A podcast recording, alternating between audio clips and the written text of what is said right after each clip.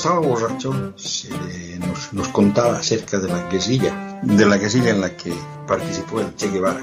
Okay. Y entonces el tipo tenía ese, ese problema, ¿no? Era un problema que tomaba y lloraba y había que llevarlo a su casa. Y... Actually, cuando yo tenía como unos 15 o 16 años que trabajaba ahí, sí había una persona que tenía unos 20 y pico de años que estaba loca por llevarme enredado, pero en ese momento no lo pensaba. Bienvenidos al podcast Cucubano número 345. Esta semana tengo a un eh, invitado reincidente, pero esta, esta vez vamos a hablar con él sobre su trabajo y sobre, ¿verdad? sobre su vida. La vez pasada lo tuvimos aquí hablando de, de peceras de agua salada, pero hoy lo tenemos para hablar de, de, su, de su trabajo de día a día. Y tenemos de nuevo a Giancarlo. ¿Cómo estás, Giancarlo? Todo muy bien. ¿Y tú cómo estás? Mano, súper bien. Aquí, eh, nada, que contento de hablar contigo. Hemos tenido mil problemas técnicos, pero pues quizás, quizás tengamos una grabación para Patreon, quizás no, quizás tengamos el principio de este podcast o si no usamos este, no sé qué va, qué va a pasar. No importa, pero no importa. Las fuerzas de la naturaleza, ¿tú sabes por qué, ¿Tú sabes por qué nos están cortando la, la, las conexiones y eso? ¿Por qué? ¿Por qué? Porque estamos hablando de las monjas satánicas, cabrón, y esas mujeres, las monjas, las monjas de los, de los colegios donde nosotros estudiamos. ¿verdad? Esa tiene, eh, ella esa tiene que estar muerta ya. Yo no sé, pues peor, entonces es sobrenatural el asunto. Entonces desde el más allá nos están jodiendo la conexión. Full, full. Está cabrón. No, yo, yo, yo no sé qué pasó realmente. Eh, Primero pensé que era el micrófono, después el Zoom y después la computadora. Y nada, hizo mil Algo pasó. Mil Algo updates, pasó. Y ya estamos updated, así que esperemos que no haya más ningún problema. Pero anyway. Mira, hermano, tú me habías, me habías comentado a la vez que estuviste aquí anteriormente que tú eres quiropráctico. Y eh, en la primera grabación, que yo no sé si salió o no salió, me aclaraste que se dice quiropráctico y no quiropracta, como dice mucha gente en Puerto Rico. Correcto. Eh, que no es la, la, frase correcta, así que yo eh, seguimos aprendiendo palabras correctas aquí en Cucubano. La vez pasada aprendimos sobre pretil y petril. Petril, exacto. Que es pretil y ahora es, eh, aprendimos que se dice quiropráctico. Uh -huh. Pero eh, yo tenía un podcast ateo y, y te, te, te, quería comentar esto porque es bien interesante. Yo tenía un podcast ateo, para las personas que no saben, ¿verdad? Eh, me imagino que la gente va a decir como que ya va a hablar de nuevo la mierda del, del podcast ateo que tenía. pero, pero yo tenía ese, ese podcast, ¿verdad? Y entonces es bien interesante porque en la comunidad de los ateos, que yo todavía me sigo manejando en la comunidad de los ateos, eh, los médicos naturópatas, los médicos brujos, los quiroprácticos, los eh, acupunturistas, los hipnotistas, todos caen dentro de la categoría de pseudociencia, ¿verdad? Para los ateos. Yo no sé por qué le tiran tanto a los, quiro, a los quiroprácticos en, en, la comunidad de los ateos, pero pues obviamente es una práctica que se, que, que, que se hace, que lo utilizan las personas que hacen deporte, personas que, que, trabajan sentados todo el tiempo, van, van a, los, a los quiroprácticos todo el tiempo. Correcto. Y a mí, mi médico de cabecera me, me, dijo que fuera a una, a una aquí local, que ya yo te la mencioné anteriormente, porque se parecía a Quasimodo y, y me, me puso en duda si realmente era una buena sí, o no sí. era buena. eh, estaba todo ahí como que media jorobada y media jodida. Pero buenísima, by the way, buenísima. La, la mujer, eh, la primera impresión fue mala, pero el, el, trabajo que hizo fue muy, muy bueno. Fue bueno, fue bueno. Sí. Y entonces, eh, yo quería saber, yo no sé si tú sabes de esa prejuicio, esa mierda que tienen la, la comunidad TEA contra las, las, personas que, hacen, que son quiroprácticos. O si no, no y, y, si no sabes por qué, por qué pues tienen esa, esa pendeja mental, ¿verdad? Sí, no, o sea, no, yo desconocía, desconocía de ese, de ese, pues, perjuicio o lo, como lo quieran llamar, pero de, ¿sabes, sabes, ¿sabes por qué? ¿Cuál es la razón particular? No sé, no sé. Eh, bueno, obviamente, los naturópatas, por ejemplo, o los homeópatas, la homeopatía no es una ciencia. Claro. La homeopatía básicamente es tú diluyes algo miles y miles y miles, y miles y miles de veces y supuestamente eso es lo que cura. Eso, eso claro. o sea, realmente eso, que, eso es claro. pseudociencia. Eh, obviamente, médicos brujos, eh, curanderos, este, toda esta gente son, obviamente, todos son, son un chorro de gente que, que está sacando dinero, pero en el, en el caso, por ejemplo, de la, de la acupuntura, se considera médicos casi médicos casi médicos brujos, pero yo no sé si funciona o no funciona. Yo nunca he ido a una, yo, o sea, yo no he estudiado la pendeja, yo no sé nada de eso, ¿entiendes? Mira, Eh, vamos a hablar, vamos a hablar un poquito de. Yo creo que yo desconozco, volvemos, desconocía de, de, de esto, de la, de la comunidad atea. Tú sabes que los ateos te odian. Pues, pues, No, te lo no digo. sabía. Los ateos te odian. A ver, pa- para que vean aquí, porque a lo mejor, a lo mejor puedo dar un poco de trasfondo histórico de que, de dónde viene, de dónde puede venir esto. Sí. Y es que eh, la quiropráctica se fundó, y volvemos, yo no soy ni el más filosófico en la quiropráctica, de hecho a mí me conocen en la, en la profesión porque yo soy bien evidence-based y voy- me voy en contra de todos los principios y toda la cosa, pero para tú poder hacer eso, pues tú tienes que know a little bit of your shit, tú sabes, como que tienes que saber Claro. eh, qué es lo que está pasando. No, y tú, Bien. y yo he visto en tus videos que tú hablas de, de un montón de las cosas que son de ciencia que no son relacio- relacionadas directamente con, la- con la quiropráctica. Claro. O sea, Y mira, en el 1895 se, se funda la quiropráctica a este tipo que era espiritista y era magnetic healer y yo creo que por ahí es que puede venir la parte de, de tal vez el misticismo, la, la creencia esta pseudocientífica que tiene su razón de ser de por qué se hizo. Bueno, pero antes, antes, perdóname, todos los médicos eran herbolarios y eran. Claro. o sea, allá es donde sale todo realmente. Claro, claro. O sea, vamos a hablar, vamos a hablar claro. La medicina moderna pensaba que si que te cortaban y te, te desangraban, iban a Claro. sacar la enfermedad de tu cuerpo. Tú sabes. Claro. No, y Este, entonces eh, había gente que te ponían este leeches, ¿verdad? Que son en español son para que te sacara la sangre, para que sanguijuela. te sacaran la sangre. Y ahí hay procedimientos ahora que están utilizando gusanos para que te coman la carne muerta. O sea que realmente. Mira, eh, eh, es, una línea, es una línea fina, es una, no lo es- sabemos, es ¿verdad? una línea fina, es una línea fina, pero este, el tipo que, que, que, que funda este principio, para este tiempo habían dos, dos personas, estaba Didi Palmer, que fue el que hizo la quiropráctica, y estaba eh, A.T. Steele, creo que es que se llama, que es el que hizo la osteopatía. Ok. casi casi funcionan iguales con una filosofía distinta. Eh, pero eh, A.T. Steele, creo que era A.T. Steele, él era médico, él estudió medicina y él empezó a desarrollar esto que si él movía los huesos, pues podía tener, la la gente podía tener mejor salud. Ahora, eh, sale Didi Palmer, que era un espiritista, magnetic healer, él ponía imanes a la gente eh, para supuestamente sanarlo. Todavía lo hacen la gente. O sea, Claro, todavía to- hay personas todavía que hacen eso. Sí. Correcto, pero estamos hablando en los años 1800 de esta persona que hacía eso. Eh, él tenía, la historia dice que él tenía, había un- el conserje de donde él tenía su práctica, llevaba, creo que era 17 años sin poder escuchar. Y él lo puso boca abajo y le ajustó una vértebra, de, un ajuste básicamente para los quiroprácticos es el, el Yo, movimiento ya, ese. ya yo iba a hacer el primer chiste, pero te voy a dejar hacer el cuento. No te, voy- no te voy a interrumpir. Lo puso boca So- abajo y le dijo, tápate los ojos también. Le metió el ajuste. so, nada, eh, supuestamente movió el, el- el- el hueso y, y que la persona a los par de días empezó a escuchar de nuevo.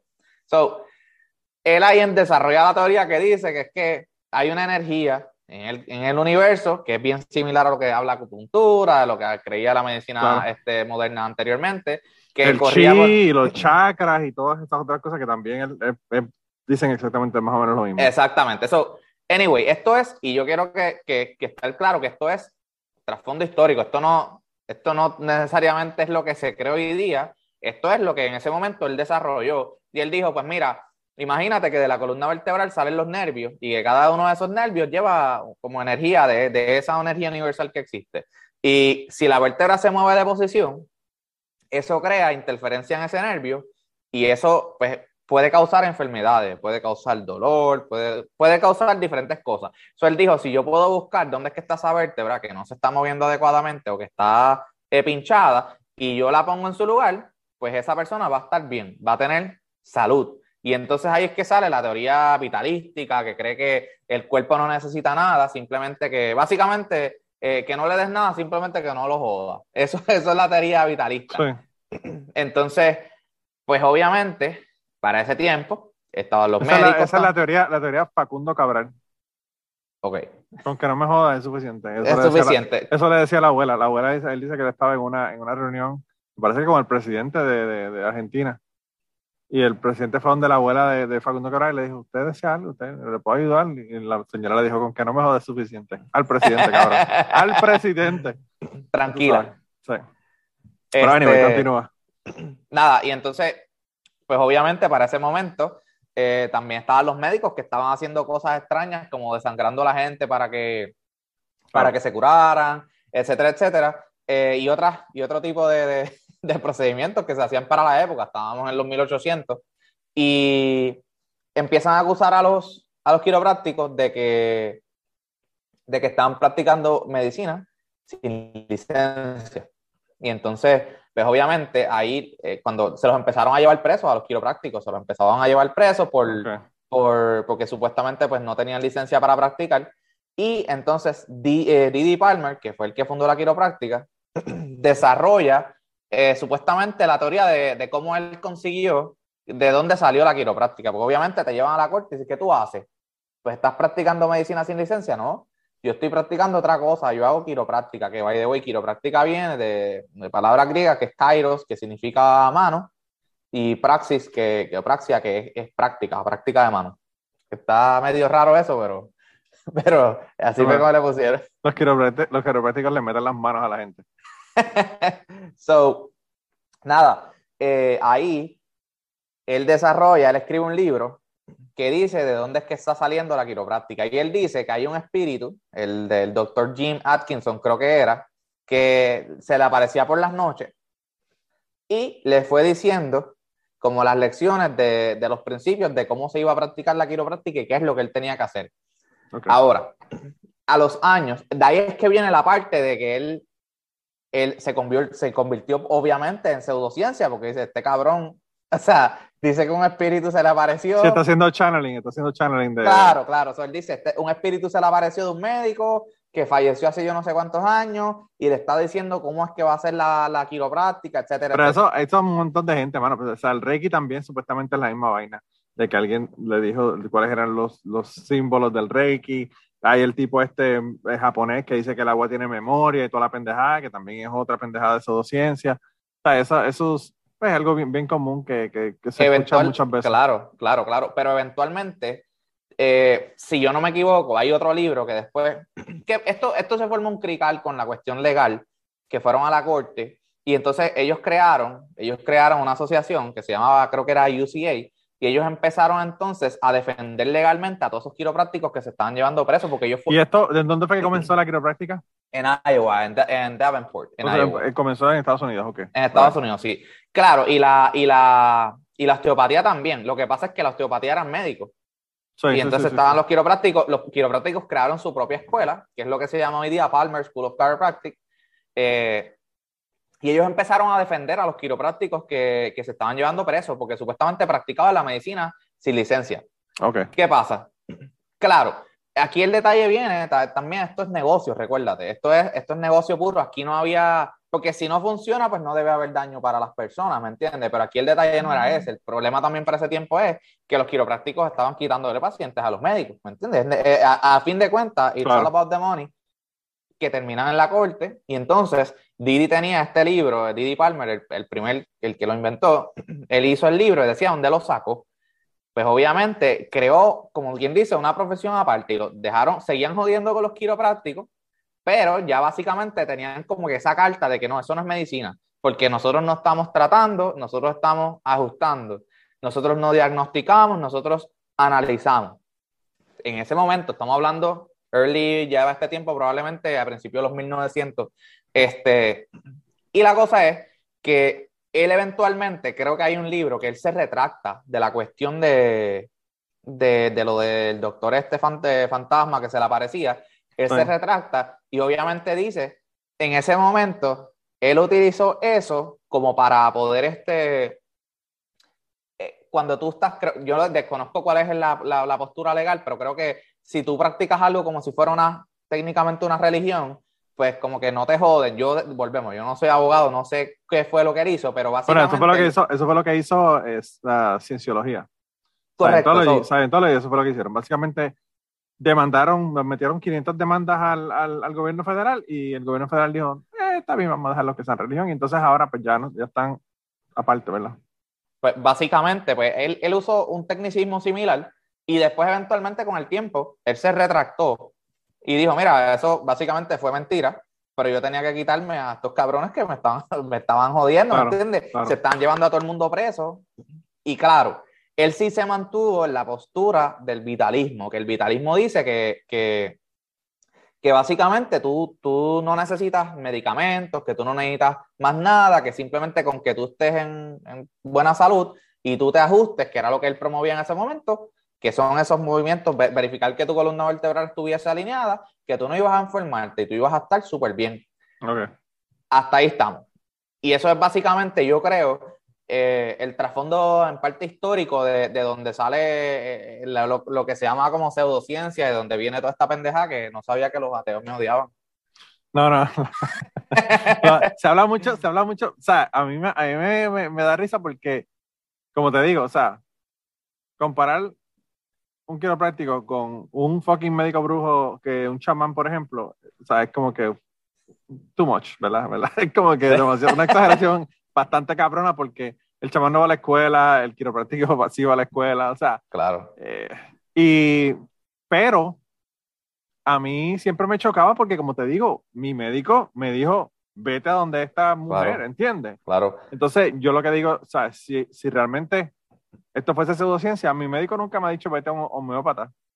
O Claro. vete a esta acupuntura, o hazte una regresión hipnótica a ver por qué Claro, carajo. claro. Nada de esa mierda, porque eso, eso obviamente sí es claramente pseudociencia. Si no, mira, para empezar sencillo, si eso no, si, si eso fuera de esta manera, las aseguradoras a mí no me pagaran por mi trabajo, ¿me entiendes? Bueno, claro, sí, también. Sí, es verdad, es verdad. Eso, eso So- no lo había pensado, pero es cierto. Mira, este, luego de eso, empiezan a Aparte, salir dos- aparte de que independientemente, vamos, vamos a suponer, cabrón, vamos a suponer que esto es pseudociencia. Exacto, vamos. Yo fui donde esa mujer y me arregló la vida. o sea, a mí me importa un carajo cómo fue que ella lo hizo. Si lo hizo con Claro. maña negra o si lo hizo con ciencia. Claro. Ya, no, me, ya no me duele la espalda, ya no estoy jodido. Pues entonces, tú sabes, ¿qué carajo? O sea, el resultado debería ser la prueba de que, de que las cosas funcionan, Claro. obviamente. Exacto, exacto.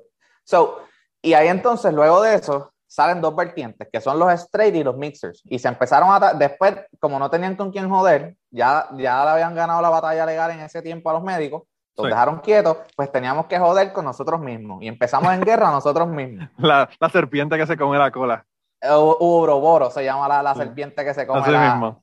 So, Así mismo. literalmente, ellos cogieron y empezaron a pelear entre ellos, los straights y los mixers. Los straight eran los que decían que solamente existía esta energía innata de que tú te ajustabas y no ibas a tener problemas. Y empezaron los mixers, que los mixers son los que ellos creen que uno puede añadir otras modalidades y utilizar otras técnicas para poder evaluar este, a las personas. Y obviamente que no todo salía de la columna vertebral. Y Sí. ahí empiezan a surgir otras escuelas, este, y literalmente escuelas, antes era un monopolio, solamente los Palmer tenían las escuelas, salieron estos otros doctores y empezaron a abrir sus propias escuelas en otros estados y alrededor del mundo, y empieza entonces a avanzar la, la profesión para, para otras, otras vertientes. Y entonces, pues, fast forward, eh, en el- los 60 los médicos volvieron a demandar a los quiroprácticos, a la, a la Asociación de Quiroprácticas de Estados Wow. Unidos. Es un caso súper famoso, es AMA, que es American Medical Association versus Wilk. Un quiropráctico que los llevó hasta la corte y le ganó la demanda por nivel, o sea, eso fue un crical. Eso fue la segunda victoria de los quiroprácticos. Y ahí es que crea el mal sabor, que hay muchos médicos old school que no, no quieren saber de los quiroprácticos, pero no es por lo que hacemos mayormente, es también porque hubo una batalla legal eh, con la AMA, porque Claro. un médico, un médico no te puede decir no vayas al quiropráctico. Eso es ilegal. Literalmente en el gobierno, el- el- en el sistema eh, judicial o en el, en el gobierno de Estados Unidos, en- a nivel estatal y nacional, na- ningún médico te puede decir no, no vayas al quiropráctico, porque es libelo y esa, esa demanda se ganó en el 64, creo que fue. Y obviamente eso crea un mal sabor, porque tú como, como, como médico en esos años, tú tenías básicamente tu, tu scope of practice era bien grande y que tú Sí. no le puedes decir a tu paciente, no, no vayas al quiropráctico. Pero si el paciente va al quiropráctico y se lo dice, puede acusar a ese médico con, con el, el AMA y eso es otro crical. So, de ahí es que viene también todo ese mal sabor con los médicos old school. Volvemos, hoy día, hoy día, yo trabajo con, yo tengo neurólogos, neurocirujanos, tengo ortopedas que trabajo todos los días refiriendo pacientes porque esto ha evolucionado a un, a un punto donde ya, ya, ya somos parte de un equipo multidisciplinario. Hace, hace como tres semanas yo tuve una entrevista en mi canal con, con un doctor que fue interno mío en mi clínica y él está trabajando en un hospital. él, está él está en Texas trabajando en un hospital este, y dando, dando sus servicios como, como, como doctor quiropráctico, sin ningún tipo de problema. Y cada día, pues básicamente se va integrando más a la, a la, al sistema de salud de, de Estados Unidos. Y mi esposa hace como año, año y medio, estaba bajando dos escalones para, para bajar de la casa al, al, garaje de la casa de la abuela de ella. Y estaba cargando a mi hija y se viró el tobillo. Cuando se viró el tobillo, para evitar que la nena se diera en el piso, que el piso es de cemento, obviamente, en el garaje, se jodió la espalda. Entonces, obviamente, la mandaron donde una persona que era una, persona para el tobillo, ¿verdad? El, no me acuerdo cuál es el título, pero era una, una... ¿Era un doctor? Era un doctor, sí, de sports medicine, básicamente. Pero, ah, un pues, fisiatra. sí, un fisiatra. Entonces, pues fue donde el fisiatra y además de eso tuvo que ir porque se le jodió la espalda con el twist que hizo tratando de que la nena no se diera en el piso. Y entonces el, el, el, el la, quiro, la quiropráctica, ¿verdad? La, The Hunchback of Notre Dame le hizo, la, le hizo el ajuste y, y, la arregló la, cuestión de la espalda. Pero, ¿sabes? Yo, yo lo que te digo es que a mí me, me, me sorprende muchísimo porque, o sea, a mucha gente, mano, yo como ateo, yo soy ateo porque soy escéptico. Ok. Y ahora, si tú eres escéptico, pues tú también tienes que cuestionar lo que la gente que son ateos te dicen. O las pendejadas que la gente te dice. O sea, y, y, entonces, como te digo, tenía esa pendeja en la cabeza porque yo decía, y, y by the way, yo tuve aquí a Pepe Aviles, me parece que Pepe Aviles también es quiropráctico. Y se le iba a preguntar, pero seguimos hablando de tantas y tantas cosas que, que en ese momento no, no, o sea, no hubo tiempo. Tú sabes cómo, tú has estado en Cucubano anteriormente, tú sabes cómo, cómo son las conversaciones aquí que, que siguen para mil cosas y, y a veces Dejaste de mirarlo y boom, tienes 300 mensajes.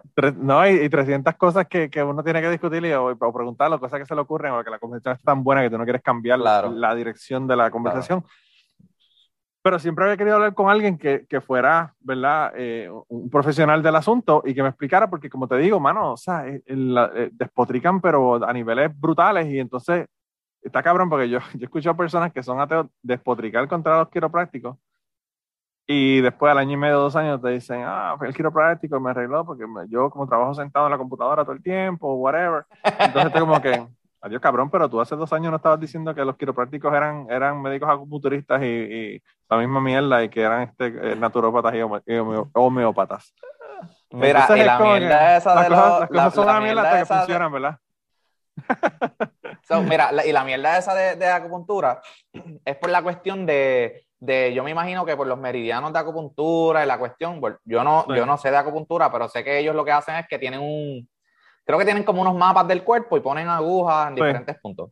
Volvemos, yo no practico acupuntura, yo hago dry needle o punción seca, que es el, el approach médico a lo que es acupuntura. Esto, no, esto es básicamente lo que hacen los, los doctores en medicina y los terapistas físicos que hacen punción seca. En vez, si a ti te duele aquí, ahí yo te voy a poner la aguja, ¿sabes? Porque yo lo que estoy buscando es lo que le llaman los trigger points o los puntos de gatillo, que son áreas en el músculo. La, hay varias teorías de cómo funciona. Una es de que hay ciertos puntos en el músculo que, que pierden la irrigación sanguínea, como que se constringen la, la, las pequeñas este, vessels de esa área. Los, los capilares. Y eso, los capilares. Y crea un, un área irritada de dolor. So, cuando tú pones una aguja ahí, crea una disrupción mecánica en el tejido y básicamente pues abre de nuevo y los, los capilares, los capilares pues, pues básicamente comienzan a fluir nuevamente de manera correcta.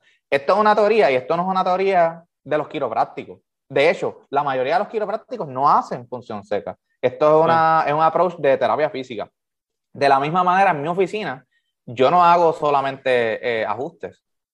Eso yo hago ajustes, pero yo hago, yo le doy ejercicio a los pacientes. Yo tengo un área de terapia física, yo tengo máquinas de, de corriente, de ultrasonido. Eh, yo, yo, tengo básicamente un, una clínica completa multidisciplinaria en cuestión de que si yo traigo, por ejemplo, un terapista físico a que trabaje conmigo, tiene todo el equipo para hacer su terapia, pero es lo mismo que yo, que yo hago.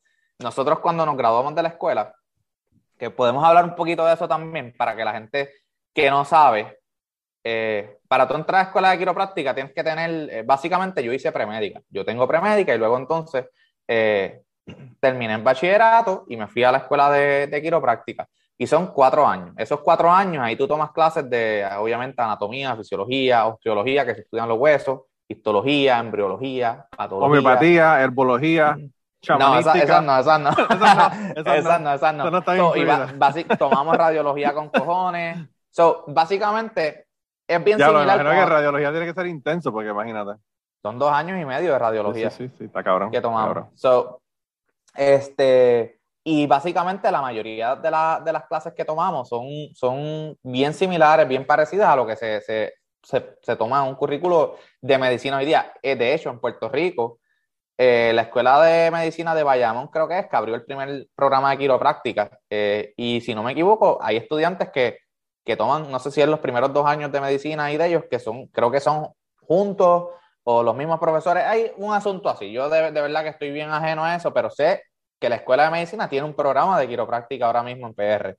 Este, y luego tenemos la, los boards y tenemos que coger un board de terapia física. So, Por eso es que nosotros hacemos eh, fisioterapia, es como, como le llaman, porque terapia física creo que es un, un trademark de, la, de, de, la, de los terapistas físicos, pero la palabra fisioterapia pues no está trademark y, y básicamente nosotros la podemos usar también. Y nada, las aseguradoras en Estados Unidos nos pagan por los servicios que nosotros hacemos. Eh, sí, sí, a mí el, plan, el plan, mi plan de, de seguro, mi seguro médico del trabajo me pagó el, la quiropráctica cuando yo, cuando yo fui a donde ella. Claro, claro. y nada, o sea, e, es, algo que, que, yo creo que hay una, hay una percepción que, que, que poco a poco pues ha ido cambiando claramente en el grupo de amigos ateos, pues todavía no, pero no, pero fíjate, no, yo tampoco te lo digo que es widespread. Yo he escuchado ateos que. Dos o tres, dos o tres, dos o tres. Eh, y es en el asunto de que, o sea, no sé, yo pienso que, como todo, eh, dicen que los ateos son como, uno, establecer grupos de ateos es como, como pastorear gato. Que eso es fucking imposible porque cada cual coge para su lado, tú sabes. Yo, yo tengo amigos ateos que creen en el más allá y creen en los fantasmas, pero no creen. Entonces yo como que, cabrón, tú, crees, tú no crees en Dios, pero crees en los fantasmas, es como que, o sea, hay de todo, hay de todo. ¿Y cómo es eso? ¿Cómo, cómo tú saliendo haciendo un paréntesis, ¿cómo tú catalogas eso? Yo no tengo ni idea, de verdad, que no, no entiendo, no entiendo. Entonces hay personas, por ejemplo, que son, que son ateos, por ejemplo, pero que tú le hablas de cuestiones de ciencia y a veces, sobre todo con cosas, por ejemplo, como lo del coronavirus. Tú le hablas cuestiones de ciencia y enseguida, no, no, no, eso, esas vacunas, no te las pongas. Y yo como que, pero puñeta, o sea, esto es medicina, esto, la misma medicina que te desarrolló la Tilenol y, que te desarrolló todo lo demás que tú haces, ¿verdad? Tú tuviste... son, son ateos, pero son conspiracionistas también. Sí, entonces, eh, pues, como te digo, hay de todo. Por eso te digo que es como pastorear gato, porque eso es imposible. No hay forma de tu pastorear gato. Cada cual coge para su lado. Entonces, he escuchado personas que son ateos diciendo este, este tipo de comentarios, pero no es que todos los ateos que no, creen esa no, yo estoy jodiendo, estoy jodiendo apuntándomela con eso que, que, lo mencionaste, pues tengo que machacar la llaga. porque... Tienes que, todos te odian, todos te odian, todos, son todos. No, pero, pero es bien interesante porque, como te digo, es una falta de escepticismo el tú no eh, estudiar las cosas y probar las cosas antes de decir esto sirve o no funciona o es una mierda o whatever. O sea, eh, no sé, yo yo creo que hay muchísimos ateos también que son ateos porque no son, pero que no son escépticos. Y por eso es que terminan creyendo conspiraciones, por ejemplo, o terminan creyendo otro montón de cosas porque realmente eh, la cuestión del pensamiento crítico no es la herramienta que ellos están utilizando para no creer en Dios. Por lo tanto, no usan el pensamiento crítico para otras áreas de su vida, ¿verdad? Y entonces terminan creyendo pendejadas. Y yo, bueno, yo, yo tengo ateos, yo, yo he conocido personas ateos que eran ateos pero recalcitrantes y que ahora están posteando pendejadas de Jesucristo y mierda en, en, en, sus redes sociales. Entonces yo digo como que esta persona yo fue, fue tocado, fue, la fue, tocado, lo tocaron. reconozco a la persona. Y, y, así después de la cuestión del coronavirus, porque tú empiezas, tú empiezas en, en un espiral, en ese hoyo negro de la conspiración y llega un momento que no puedes salir de ese, de ese hoyo negro de la conspiración, ¿verdad? Mira, al principio de la pandemia, que, que no, había, no había vacuna, yo empecé a hacer videos hablando sobre, sobre el COVID. Sí. Porque yo, yo practico en Virginia y aquí yo, yo estuve, o sea, varios de los, nosotros pensábamos cerrar y, y la Asociación de Quiroprácticos dijo, pues, pues, vamos a cerrar las oficinas. Y el mismo gobierno pidió que los quiroprácticos mantuviesen sus clínicas abiertas atendiendo pacientes para evitar de que, por ejemplo, una persona que tenga un dolor de espalda, un pie torcido o un dolor de cuello terminara en una sala de emergencia utilizando espacios que lo necesitaban para la gente que tenía COVID o para la misma para la misma gente que si, si, tú tienes dolor de espalda y te metes a una jodida sala de emergencia al principio de COVID, podías irte con COVID para la casa y jodías a todo el mundo y hacías el meollo peor. el mismo gobernador en ese momento, que el gobernador de aquí era, era un neurólogo pediátrico, él pidió que por favor que mantuviesen las clínicas abiertas. Y además era demócrata en ese momento, ¿no? Correcto, correcto, correcto. Era demócrata. Este, y la cosa fue que, mano. digo, digo esa pendejada de lo de que es demócrata, aclarando que no vaya a ser que la gente piense que quería que se quedaran abiertos porque es republicano y pensaba que no debía cerrar nada y todo ese no, tipo no, de cosas. No, no, no, no, no, él, él, él, él era porque obviamente estaba tomando una medida, yo creo que inteligente, que sí fue inteligente porque aquí el COVID dentro de todo se mantuvo controlado, no fue como en, en, otros estados que tenían que meter los muertos en freezer. Sí. Este, pero, pero pues de esa manera, pues, pues nosotros pudimos, pudimos ayudar a, a, a, que ayudar a que, a que esta cuestión de COVID pues se controlara. Entonces yo empecé a hacer videos y salió la vacuna. La vacuna creo que salió en diciembre, si no me equivoco, diciembre de 2020, si no me equivoco fue. Sí. Y literalmente tan pronto abrieron, este, yo fui y me la puse, la vacuna. Papá, eso fue un crical, hijo de puta, en la profesión, ¿sabes? Básicamente la profesión y mis compañeros, porque hay una tendencia de los quiroprácticos que las escuelas impulsan, es la cuestión de la vacunación. Okay. Y eso sí, es, sí, es, sí pasa, este, y es básicamente de esta misma teoría vitalista de que tú no necesitas nada para tu, darle nada a tu cuerpo, simplemente tú tienes que mantenerlo en óptimas condiciones. Y como te dije, Didi Palmer se retractó de la pendeja de, de, de, del muerto, de que vino y le dijo, pero él se mantuvo en la, la, la, postura vitalista. Entonces, pues la vacunación, pues eso es, un, eso es el cuco con muchos quiroprácticos, ¿no? Porque te vas sí. a vacunar. Pero es la misma mierda, brother, la misma mierda que tenía la, la, teoría de la conspiración de la gente, que te van a poner algo, que si el chip, que mira, que si se te va a alterar el DNA, y yo, cabrón, que no se te va a alterar el DNA. Mira la puta ciencia, es como que tú lees lo que es, eso, eso en segundos, eso tan pronto tus células lo identifican, básicamente. Eh, si yo no me equivoco, leí un artículo que no, no, no sostenía la, bajo las temperaturas de tu cuerpo, básicamente no, no, podía, no podía mantenerse circulando y alterando tu, tu código genético ni nada de eso. Y la claro. gente, eh, pues obviamente cuando yo pongo videos, yo le digo a la gente, tienen que vacunarse. Y yo lo decía, mira, tienen que vacunarse porque si no, esta mierda no se va a acabar. Y, brother, me cayeron arriba me cayeron arriba, pero, pero que, o sea, fuerte. Yo tenía mensajes. ¿Te pusieron, de... ¿Te pusieron una lista en Twitter?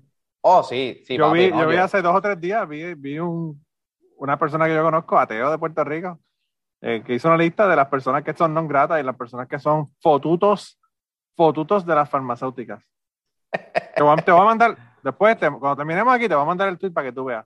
Te voy a seguir eh, en Twitter porque no te sigo. No, está cabrón, realmente, o sea, mano, la pendeja es que, para empezar, para empezar. Vamos a poner que tú no quieres ponerte la mascarilla. Pues no te pongas la puta mascarilla.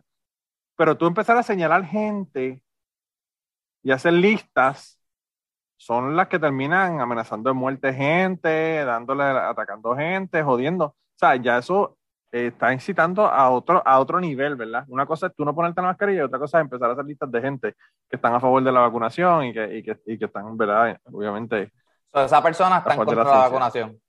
Sí, sí, sí, sí. Entonces la pendeja no es esa, la pendeja es que es bien interesante porque la persona puso en un momento dado que, que los niños con la mascarilla se había hecho un estudio y que se determinó que se, los niveles de, de, dióxido de carbono eran súper altos y que no podían respirar, bla, bla, bla, que, le hacía que era malo para el desarrollo de los niños, esto y lo otro. Ya tú sabes, toda esa mierda. Y puso la noticia. By the way, no me acuerdo cuál era el website, pero era algo así como Nature News. Una mierda, yo sé cuál Una es mierda, el artículo, es claro. un disparate. Escúchate. Yo, me, yo digo, vamos a ver, vamos a ver, porque cabrón, como te digo, yo soy escéptico, yo tengo que ver, a ver qué cara, de dónde carajo están sacando esto. Yo voy, leo el artículo, el artículo es propaganda. Yo digo, bueno, esto es un artículo que es propaganda, déjame chequear el, el scientific paper, la cita del, paper científico que está publicado. Yo me pongo a ver el, paper, me pongo a leerlo. 20 personas. Cabrón, 48. La, las conclusiones, en las putas conclusiones de que te lo escribieron ahí en el abstract, que, que ni siquiera tienes que leer el fucking paper, lo lees en el abstract, te decía que había que hacer más estudios porque eran 48 personas, pero eran 48 personas y lo habían escogido en, en grupos de, de niños de 2 a 17 años. O sea, si tú divides 48 entre 17, vamos a suponer que tenían 3 niños, 4 niños en cada grupo de edad. Eso no es representativo de la población. Bueno, eso obviamente no, obviamente no es representativo. Y ellos mismos en las conclusiones dijeron hay que hacer más estudios porque esto realmente no, no determina nada, bla, bla, bla. Entonces, en base a ese artículo, yo no sé por qué carajo hicieron ese artículo diciendo que no se le pueden poner mascarilla. Y esta persona, que es un puto fucking abogado que debería saber leer el cabrón, porque mira que los abogados leen con cojones y hacen research con cojones, publica esa mierda y la pone en Twitter. Entonces, si eso no es confirmation bias, yo no sé qué carajo es. Tú estás buscando lo que dice que tú quieres que Eso se llama cherry picking. Están buscando literalmente lo que le conviene. Eso, ¿tú sabes qué? Es lo mismo que pasa. Y volviendo al tema de la quiropráctica, hay otro tema que es un tema caliente en la profesión. Cada vez que quieren joder con un quiropráctico, dicen que los ajustes de cuello producen eh, vertebral artery dissections, que tú te puede, que te puede causar un stroke.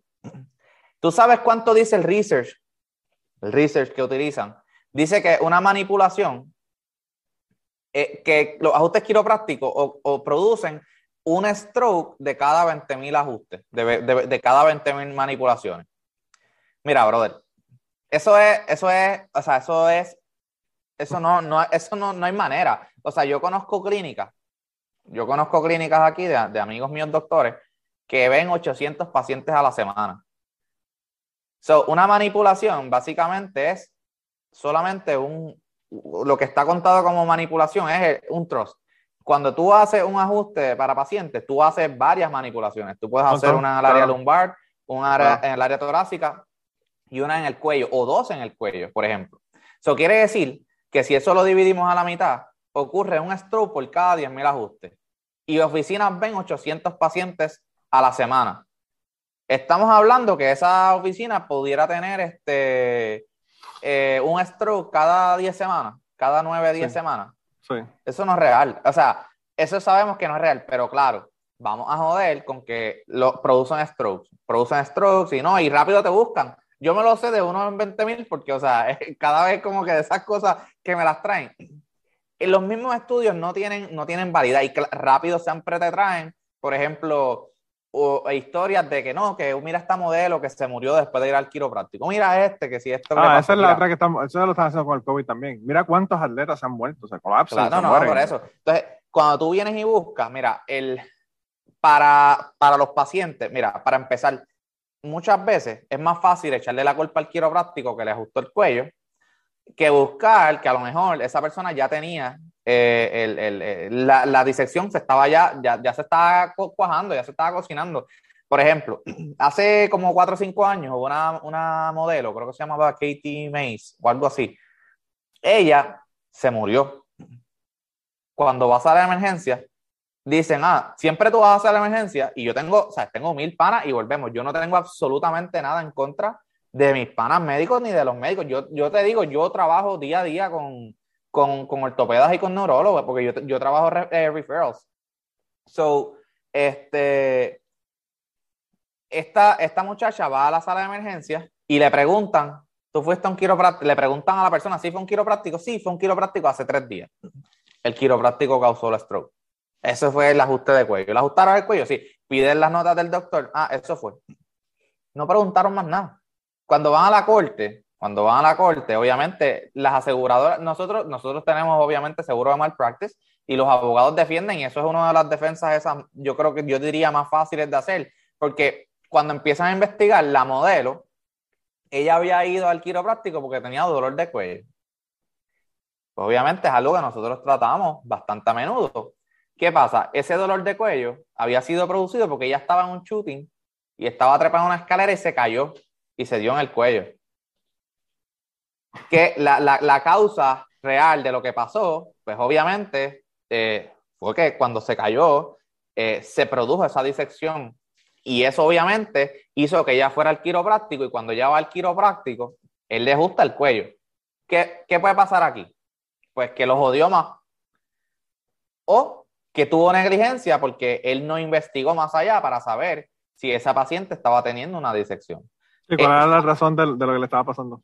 Él falló, claro, él falló en que él tenía, recuerda, nosotros, nuestro, nuestro scope of practice dice que nosotros somos primary care physicians en muchos estados. So, nuestro trabajo es investigar. Antes de tú meter un ajuste, tú tienes que asegurarte de que, de que ahí no hay una disección. Y él sí tuvo negligencia, tuvo en parte responsabilidad porque, porque él ajustó a esa paciente, pero él no causó la disección. Pero rápido viene, págata, no, cabrón. Eso fue el quiropráctico que causó el stroke. Y si tú te pones a ver, hay un montón de casos tú escribes, la aseguradora se llama NCMIC, NICMIC, nosotros le llamamos. Esa es la, la aseguradora malpractice de los quiroprácticos más grandes y tiene tails de quiropráctico. Y hay mil casos de esos que muy pocas veces la gente los gana, se los gana a los quiroprácticos porque es bien difícil.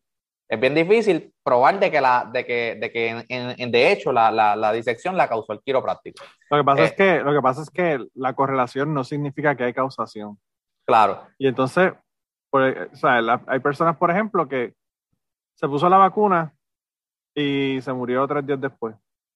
Pues, mano, el tipo puede tenía 90 años. El tipo puede padecer corazón, el, el tipo puede tener mil cosas. Entonces, realmente tú tienes que hacer muchísimos estudios para determinar realmente de qué se murió la persona, ¿verdad? Claro. Entonces, pues, es parte del proceso. Pero, pero independientemente de eso, también, yo la cuestión que veo con la cuestión de las vacunas y lo del COVID es que, ¿sabes? Tú tienes un porcentaje de que te vas a morir si no te pones la vacuna y el porcentaje que te vas a morir si te pones la vacuna por ponerte la vacuna o después de ponerte la vacuna morirte de COVID es mucho más bajo. Pues coño, eso es una matemática que es como que obvia, ¿verdad?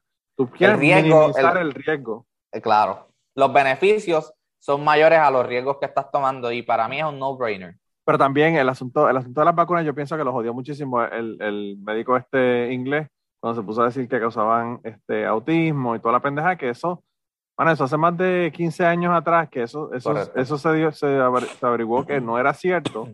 Y todavía hay gente que yo los escucho que te dicen, no, lo que pasa es que las, las, las vacunas dan autismo. Y yo como que cabrón, o sea, está bien cabrón cómo tú dices una cosa y creas una...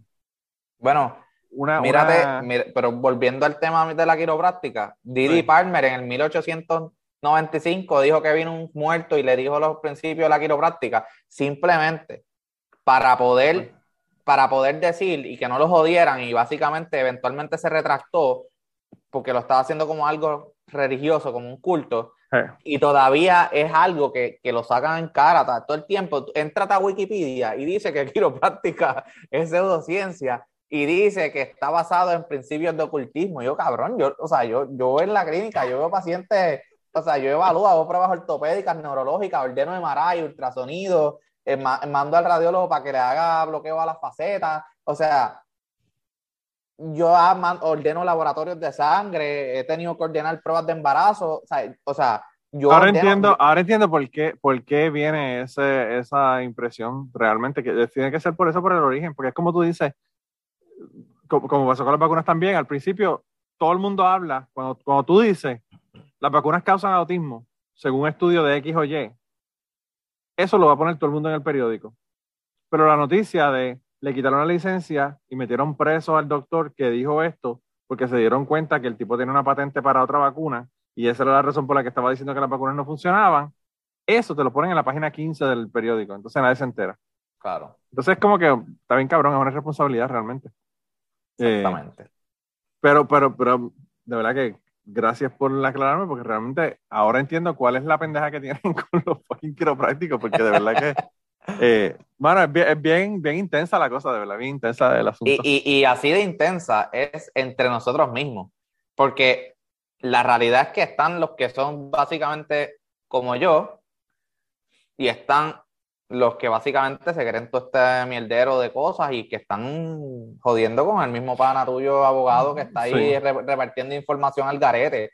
Que esto no es un problema de ahora, esto es un problema que ha sido de siempre, porque al principio te hablé que en los, a principios de los 1900 estaban los mixers y los straights. Ellos estaban, cuando terminaron de joder con los médicos, se fueron a guerrear entre ellos mismos y esa mierda existe todavía. Es exactamente lo mismo, exactamente lo mismo.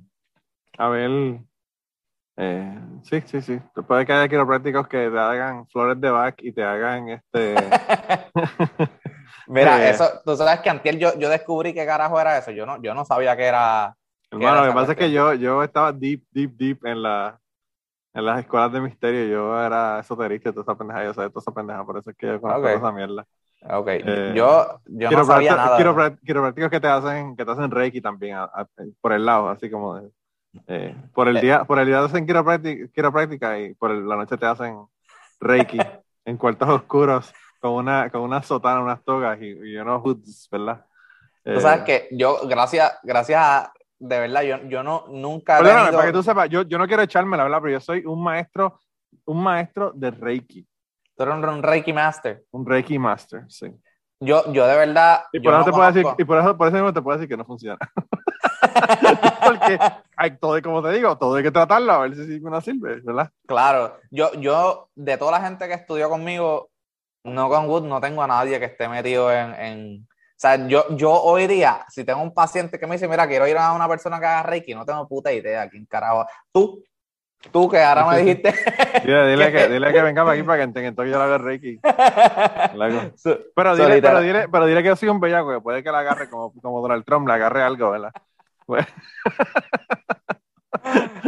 Ahora, eh, en la... Eh, mano, estos clips que yo, a veces yo digo unas cosas aquí, unos chistes que pueden sacar esos clips y realmente destruirme completamente. Eh, pero eso es. Yo soy mi peor enemigo. Yo soy mi peor enemigo jodiendo y haciendo chistes. pero bueno. no, no, pero, pero de verdad que, qué bueno que, que, me aclaraste, porque de verdad que era un tema que, que, me, que me llama mucho la atención, porque como te digo, es, es, es algo que lo he escuchado mucho, es algo que, que ha estado presente, ¿verdad? Y, y yo, eh, cuando yo escucho a una persona, por ejemplo, que me dice que, que un quiropráctico es lo mismo que un hipnotista, yo digo, mano, de verdad que eh, es una comparación tan absurda.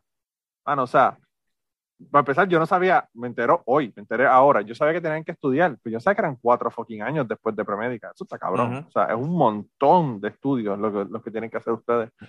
Eh, y yo no sé, quizá, quizá yo la primera vez que fui a, la quiropráctica esta, a, la Hunchback of Notre Dame, eh, yo estaba preocupado porque, hermano, tú sabes, yo, yo, toda mi infancia, completa la, infancia mía, eh, yo veía películas de Bruce Lee y el cabrón le viraba el cuello a la gente y los mataba, tú sabes. Entonces, cuando la tipa me dijo, ponlo, ponlo suave, yo como que no, no, espérate, espérate un momento, espérate un momento. hasta aquí podemos llegar con esta pendeja. Yo quiero que no me vayas a matar aquí por el cuello. Mira, y, eso, y eso, es, eso es bueno que lo mencionas, para aclararle a la gente que no se ponga a inventar en las casas porque tú puedes matar a una persona de verdad. Claro, bien cabrón. Eh, en, el área, en el área cervical nosotros tenemos entre medio de los procesos transversales, que son los, los huesitos que salen a los lados, los piquitos, tienen un rotito que por ahí adentro pasa la arteria vertebral. Y cuando tú rotas la, la, cabeza de más, tú sí puedes causar una disección arterial. Esto no es que yo diga que el research dice una cosa y que yo diga que es poco probable, son otros 20 pesos. Si tú eres una persona que tú no sabes hacerlo, por eso es que vamos cuatro años a la escuela para hacer un doctorado en esta mierda. Porque si tú te pones a inventar, tú puedes joder a alguien de verdad. O sea, 100% que tú puedes joder a alguien. Punto. Eso, eh, como dice, no, no vamos a, no vamos a echarle azúcar a la mierda para creer que es un brown. Tú sabes, eso no es, tú sabes. no, y no solamente eso, o sea, yo, yo te lo digo, yo lo, conozco de primera mano porque yo, o sea, como parte de, las clases que daba de buceo, yo le decía a la gente que hay menos muertes y injuries, ¿verdad? Eh, en el buceo que en el golf.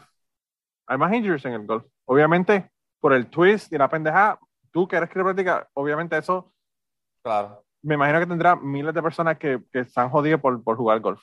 Sí. Y entonces tú le dices eso a la gente, pero como tú dices, eso no quiere decir que vas a coger un tanque de buceo y te vas a ir a bucear sin saber qué carajo es lo que estás haciendo. Porque y, te, vas, al fondo y subes bien rápido, y subes bien rápido, subes bien rápido. Subes bien rápido. Y te vas, te vas a joder, entonces. 100%. es como todo, o sea, uno, uno obviamente hay que darle las cosas a los profesionales, eso no es para uno hacerlo en la casa. No, no hay que hacer homemade chiropractics. No, no, no.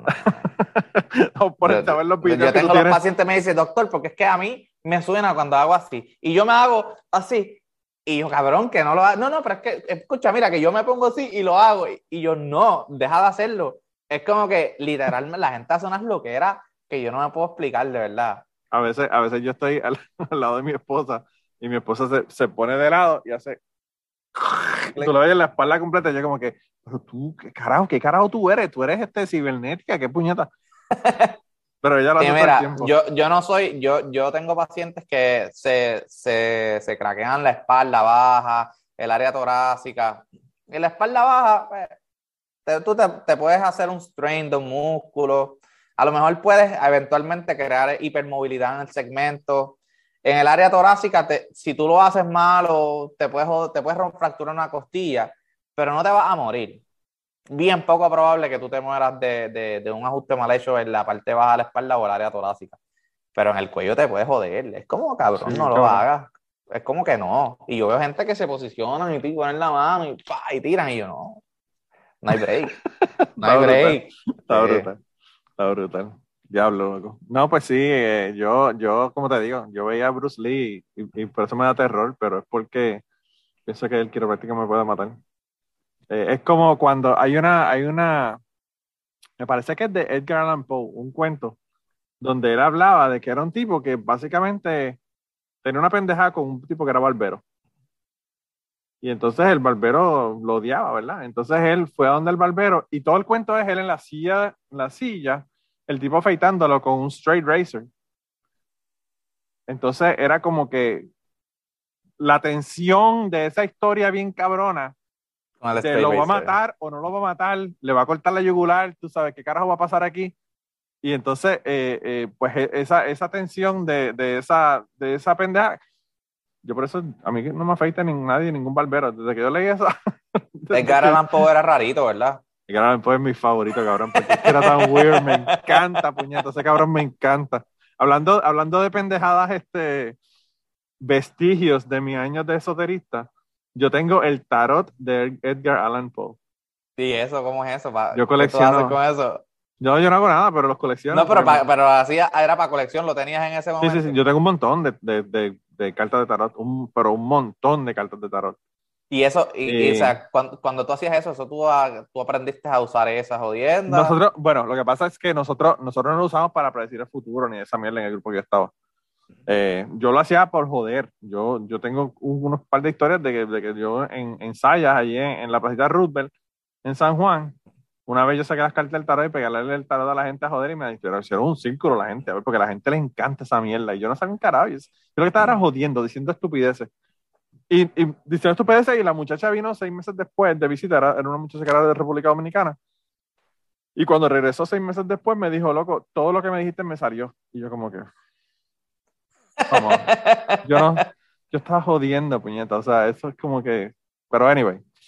Pero en el, en el tarot, los, los arcanos mayores, que son el loco, el colgado, todas estas, estas las primeras, las primeras cartas, ¿verdad? Del tarot, que empiezan el cero, son 22 arcanos, eh, describen el, el proceso de autoconocimiento de la persona.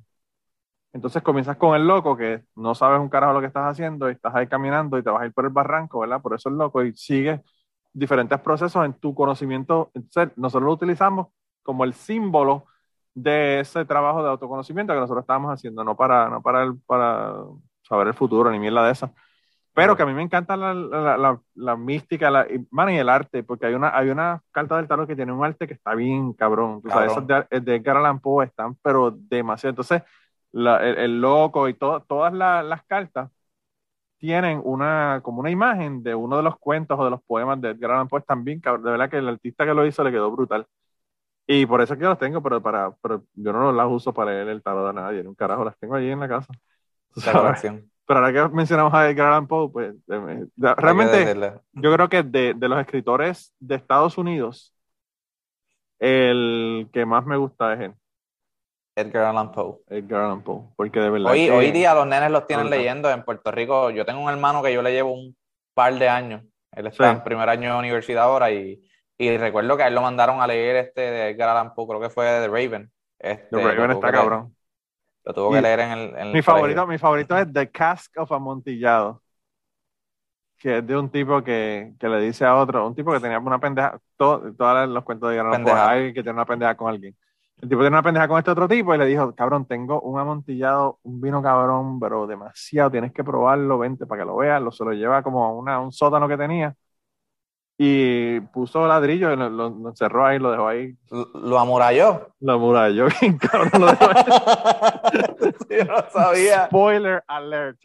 Tienes que leértelo, mano. Se llama The Cask of Amontillado, porque él decía que tenía un, barril de amontillado y pues que venga para que lo vea y, se lo llevó ahí abajo y lo odió. Lo odió bien cabrón. Ya que ahorita hablamos de, de las monjas, yo leí esta semana que las monjas, ellas en la, la, edad hace un par de años atrás, eh, si ellas cometían un error, las podían, este, ellas podían escoger como castigo que las metieran como que los amurallaran y le ponían ladrillos y le dejaban más que una rendijita pequeña para, para ellas, para que le pasaran comida. Y podía ser por un par de meses o hasta por años. Deja ver si yo consigo el artículo y te lo envío. Pero mira el detalle más creepy. Lo más cabrón es que ellas podían escoger estar solas o con un niñito menor de edad. Pero ¿y dónde carajo se acaba el niñito? Espérate, espérate. Pues los papás, los papás leí, yo leí, los papás podían decir, habían papás que hacían regalos a la iglesia. O niños que quedaban huérfanos, la iglesia los cogía y los metían en esa cueva con los... o, los, Nenes, o los nenes que ellos que ellas parían por estar chichando con los curas. Literalmente. Ese es el twist de la historia. Mira. Ya tengo el clip para la promo de este, este episodio. Y no, no tiene que ver una carajo lo que hablamos con esto. Pero, la gente tiene que ver hora y, media primero. antes de que el clip. Yo soy el master del clickbait, cabrón. La gente a los 45 minutos dice, este cabrón no habló de eso un carajo, yo no sé dónde saco esa mierda. Tienen que seguir viendo para que lo vean. Sí, bueno. So, nada, este, la cuestión es que no hay, no hay detalles. Hasta la fecha de hoy leí, era como que una página. Yo deja ver si lo puedo conseguir. Había monjas que salían, pero no hay evidencia que ninguno de los nenes salió con vida nunca. Cabrón, nunca. Wow. Qué locura. Pero hermano, eh, la, Iglesia Católica ha hecho unas cosas terribles porque estaban los, los, los Magdalene Laundries, que eran para mujeres que tenían hijos y, o sea, que quedaban embarazadas y las llevaban ahí, las ponían ahí y las esclavizaban y toda la pendejada. O sea, está cabrón, realmente. Al garete. Si el Gran Poe da miedo, la Iglesia Católica es todavía más, más aterrorizante que, que Edgar Allan Poe. Porque Edgar Allan Poe se lo inventaba de su cabeza, pero la Iglesia Católica lo hacía de verdad. Pero también es que tuvo una vida bien jodida. Tuvo una vida bien jodida, Edgar Allan Poe. Sí, sí, el, el, papá era el que, ¿verdad? El papá no lo quería. Este... El tipo, mano, hay, hay, mucha gente que tiene eh, vidas así, pero a mí lo que me, mano, a mí lo que más me fascina de ese tipo es cómo ese tipo puede crear un suspenso tan hijo de puta y, y tú lo que estás es leyendo, ¿verdad? Porque tú puedes en una película, tú tienes la música, ah, tienes... sonido, todas las cosas. Pero con, en un fucking papel, cabrón. Tú leyendo y tú como que, what the fuck, este cabrón le va a cortar la yugular a este cabrón o no le va a cortar la, cortar la yugular, tú sabes. Y es como que, mano, o sea, de verdad que es brutal, es brutal. Eh, pero pues sí, ya Edgar Allan Poe es mi favorito. Y después Hemingway, pero Hemingway era un alcohólico cabrón. Que... Mano, los escritores de verdad que son bien, son personas bien interesantes. Y tienen una vida triste también. un saludito, una vida jodida. Un saludito a Agustín.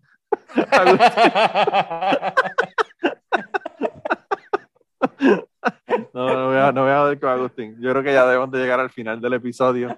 Dile a la gente cómo te consiguen y, y, y si quieren ir a tu oficina, ¿dónde está? O cómo, cómo, cómo, cómo te contactan.